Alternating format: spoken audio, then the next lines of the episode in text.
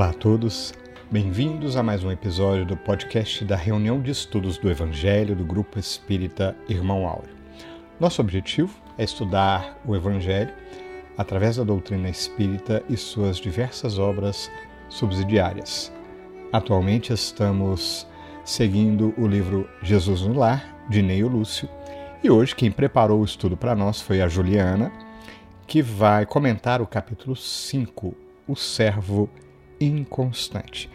Uma das coisas que a gente tem percebido é que Neio Lúcio traz com muita simplicidade na sua narrativa didática lições que são pequenas no tamanho da escrita, mas que são profundas. Talvez essa seja uma delas. Daqui a pouquinho a gente vai escutar a Juliana, que toca em diversos pontos, né? É, trazendo para a gente questionamentos que fazem todo sentido como buscar critérios de julgamento, de avaliação das circunstâncias, mas principalmente dos outros, no que diz respeito à conduta para conosco e aos resultados que devemos buscar no nosso crescimento. Esse é um dos diversos pontos que ela toca. Né? Uh, e eu quero aproveitar esse pequeno spoiler para te convidar, porque mais tarde a gente vai ter o nosso, a nossa live né? ah, com a presença minha, do Ítalo, da Alana Márcia, da Juliana, obviamente, e como convidada a Cláudia, a gente vai ter oportunidade de ampliar as discussões e os debates aqui com, com muita coisa boa. É um clima bastante gostoso do, da nossa live. Né? Eu costumo dizer que é o nosso café com pão de queijo à luz do Evangelho.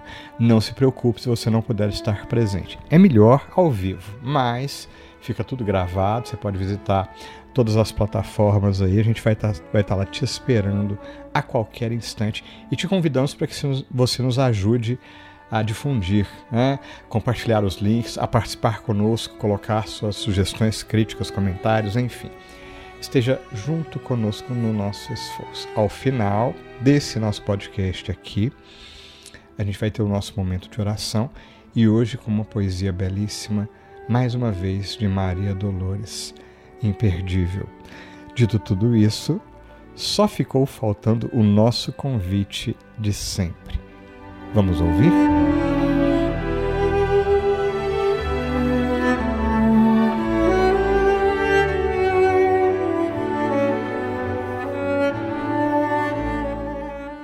Boa tarde a todos, bom dia, boa noite.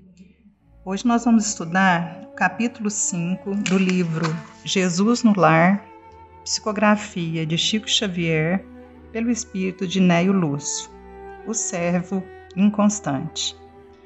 Primeiramente, ressaltamos que o termo inconstante não é sinônimo de um servo ruim, e sim ao sujeito que não tem constância, é impermanente e infrequente. Em uma das reuniões na casa de Simão Pedro, Jesus relata o anseio de um homem que pleiteava viver entre os anjos do céu. No entanto, para atingir êxito, era necessário passar pelo processo de aprimoramento. Em razão de sua habilidade com a escultura, foi convocado a cooperar nas oficinas dedicadas a esse ofício. Percebemos nesse trecho que a misericórdia divina nos coloca onde podemos nos desenvolver e sermos úteis. Embora, diante de tantas possibilidades, o servo se esquivou de todas elas, alegando que um sucesso se devia à postura dos chefes das oficinas, julgando-os ríspidos, intolerantes, violentos e cruéis. A exemplo deste servo, todos queremos passar do mundo de provas e expiações para o mundo de regeneração, o que nos leva a refletir se realmente estamos aptos a passar por essa transição que requer de nossa parte não só o trabalho material, conforme nossas habilidades, mas acima de tudo, nossa reforma interior. Estamos todos a caminho da luz. Porém, estamos dispostos ao esforço da renovação? Citamos aqui o capítulo 13 do livro Nosso Lar. André Luiz já se, senti, já se sentia muito bem, bem mais equilibrado emocionalmente, organicamente e espiritualmente. Lembremos que ainda se encontrava internado no hospital. Sentia a necessidade de ser útil, de se movimentar, de ocupar o seu tempo de forma proveitosa. Identificava-se a si mesmo como vigoroso agricultor em pleno campo. Lísias, que lhe ouvindo, sugeriu que se lhe aconselhasse com o ministro Clarencio, e assim procedeu. André Luiz foi atendido juntamente com uma senhora. O ministro os recebeu com cortesia. Primeira a ser ouvida, a senhora aflita solicitava de Clarencio recursos para que ela mesma pudesse proteger seus filhos, ainda encarnados, os quais estavam passando por muitas dificuldades. Ouviu-lhe atentamente o pedido e olhou-a olhou fraternalmente. Fez-lhes fez algumas perguntas. Você imagina qual tipo de pergunta o ministro fez àquela senhora? Ah, minha amiga, disse o benfeitor amorável, só no espírito de humildade e de trabalho é possível a nós outros proteger alguém.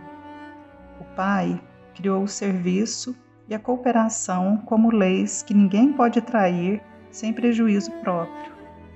Nada lhe diz a consciência neste sentido?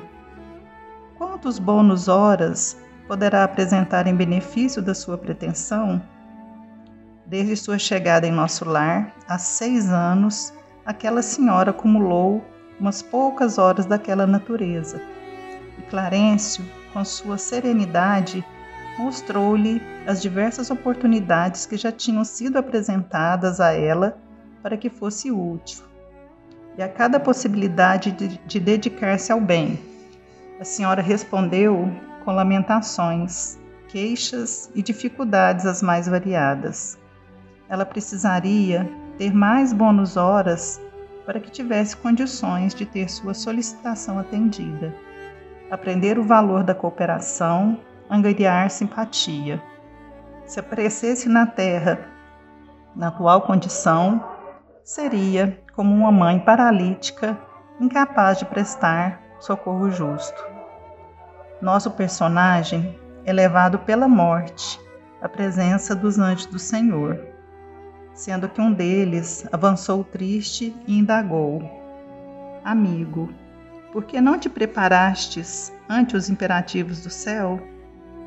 O interpelado, que identificava a própria inferioridade nas sombras em que se envolvia, clamou em pranto que só havia encontrado exigência e dureza nos, nos condutores da luta humana. O mensageiro, no entanto, observou com amargura o Pai chamou-te a servir com teu próprio proveito e não a julgar. Cada, um, cada homem dará conta de si mesmo a Deus. Ninguém escapará à justiça divina, que se pronuncia no momento preciso. Como pudeste esquecer tão simples verdade dentro da vida? Aqui podemos fazer uma análise quando a postura vitimista do servo devemos nos lembrar que a poda permite à árvore o crescimento em direção ao sol. Em muitas das vezes, nos colocamos como vítimas. Se as frases como isso só acontece comigo ou nada dá certo para mim são frequentes em nosso repertório, é possível que estejamos adotando uma mentalidade de vítima diante das circunstâncias da vida. Do ponto de vista psicológico, o vitimista procura sempre terceirizar a culpa de tudo, isenta-se de qualquer responsabilidade diante de tudo que lhe ocorre. Sua vida é sempre narrada a partir do ponto de vista do que os outros fizeram ou que a circunstância permitiu. Notamos assim que o servo passou a encarnação resistente à plena benfeitora da disciplina, representada pelos chefes que passaram sua jornada, que foram duramente julgados por ele. Neste contexto, citamos aqui o capítulo 7 do Evangelho de Mateus. Não julguem, para que vocês não sejam julgados, pois da mesma forma que julgarem, vocês serão julgados, e a medida que, que usarem também será usada para medir vocês. Por que você repara no cisco que está no olho do seu irmão e não se dá conta da viga que está em seu próprio olho? O Mestre deixou bem claro que não está em nosso poder fazer julgamentos. Muitos cristãos são apressados em julgar os outros, sendo que cabe apenas a ele julgar. O problema é que muitas vezes as pessoas, com julgamentos formativos sobre os outros, se esquecem de avaliar suas próprias vidas. E ainda com relação a esse, a esse ponto, o julgamento, cabe-nos refletir na passagem do capítulo 10, item 9 do Evangelho segundo o Espiritismo. Como é que vedes um argueiro no olho do vosso irmão, quando não vedes uma trave no vosso olho? Ou como é que dizeis ao vosso irmão: Deixa-me tirar um argueiro ao teu olho, vós que tendes no vosso uma trave? Hipócritas, tirai primeiro a trave ao vosso olho, e depois, então, vede como podereis tirar o argueiro do olho do vosso irmão. Assim, dessa forma, uma das insensatezes da humanidade consiste em vermos o mal de outrem, antes de vermos o mal que está em nós.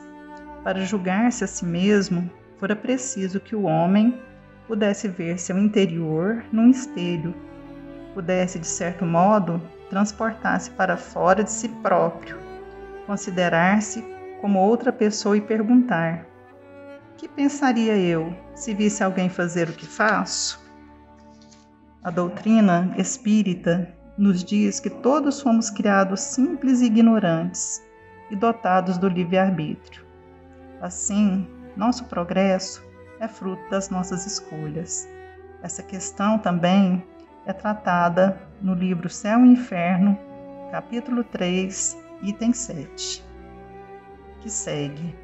O progresso entre os espíritos é fruto do seu próprio trabalho, mas como eles são livres, trabalham em seu próprio avanço, com mais ou menos atividade ou negligência, segundo sua vontade, apressam assim ou retardam seu progresso, e, em consequência, sua felicidade. Enquanto uns avançam rapidamente, outros ficam estagnados por longos séculos nas posições inferiores. São, portanto, os próprios artífices de sua situação, feliz ou infeliz, segundo essa máxima do Cristo, a cada um segundo suas obras. E assim, irmãos, para finalizar, podemos citar um provérbio de um índio americano que diz: Um ancião índio-americano norte-americano certa vez descreveu seus conflitos internos da seguinte maneira: Dentro de mim há dois cachorros.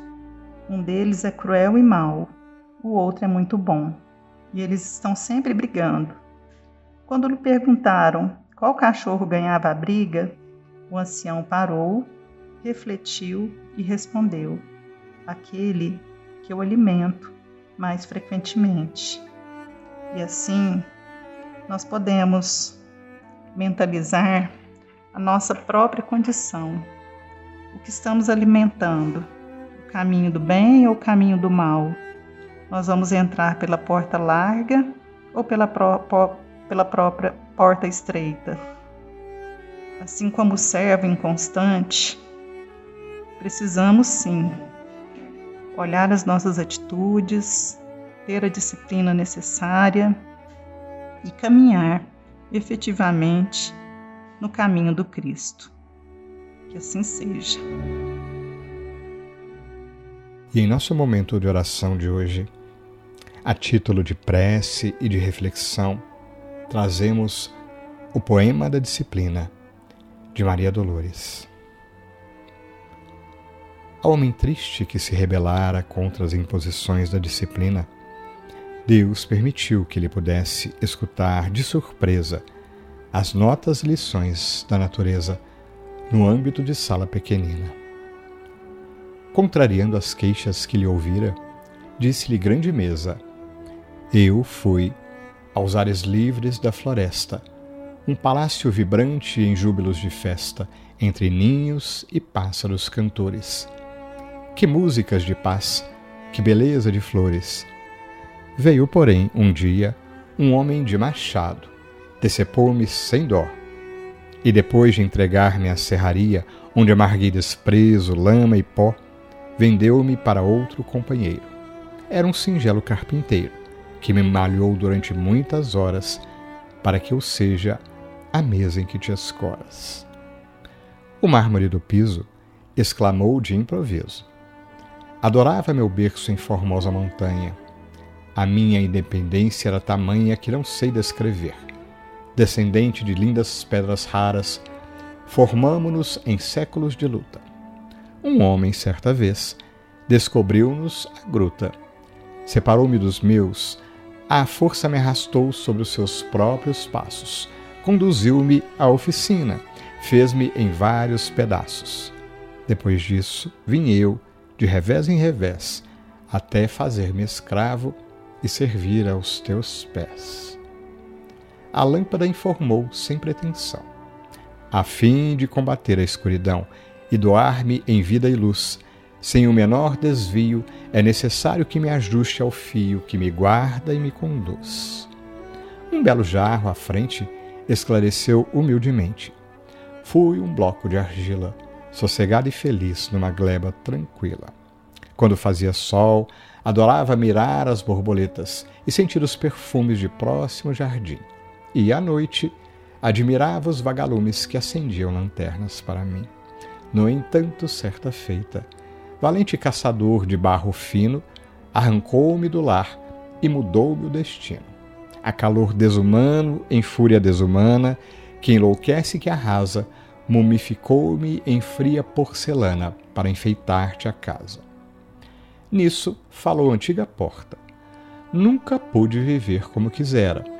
Devo permanecer em todo instante à espera de ordenações e impulsos que me dás a fim de resguardar-te os bens e garantir-te a paz, protegendo-te a vida, cabe-me obedecer e sempre obedecer, para cumprir contigo o meu próprio dever.